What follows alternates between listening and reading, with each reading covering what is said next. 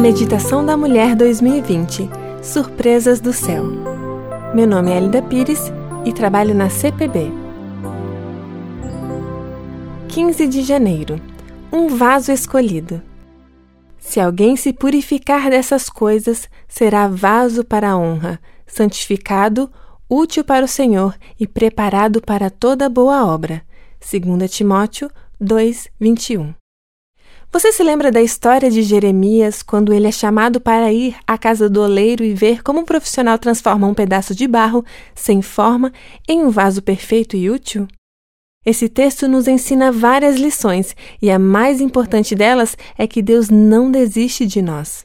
Você conhece a história de Saulo que saiu para perseguir os cristãos? Na estrada de Damasco, Jesus foi ao seu encontro. Ele caiu ao chão e ficou cego. Imagine sua surpresa e desespero ao ouvir aquela voz: Eu sou Jesus, a quem você persegue. Saulo ficou sem ação.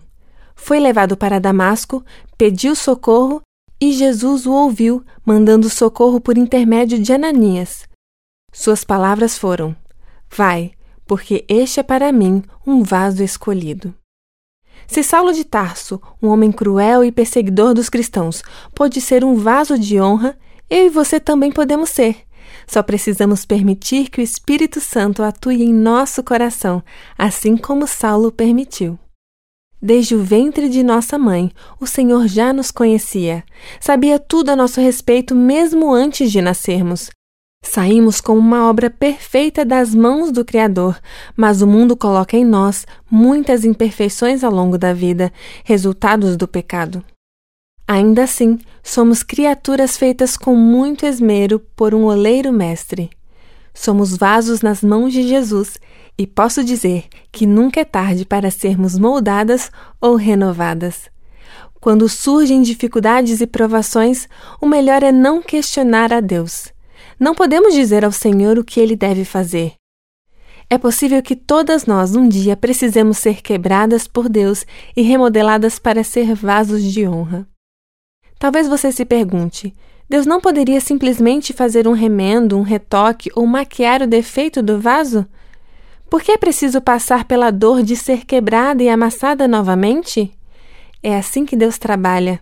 Ele não faz remendo, ele renova totalmente nossa vida. Dói ser quebrada?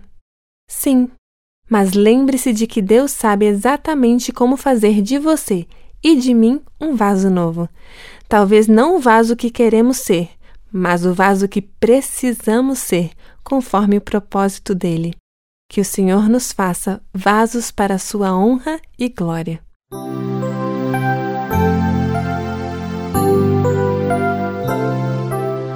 Esta meditação foi escrita por Maria José Franco.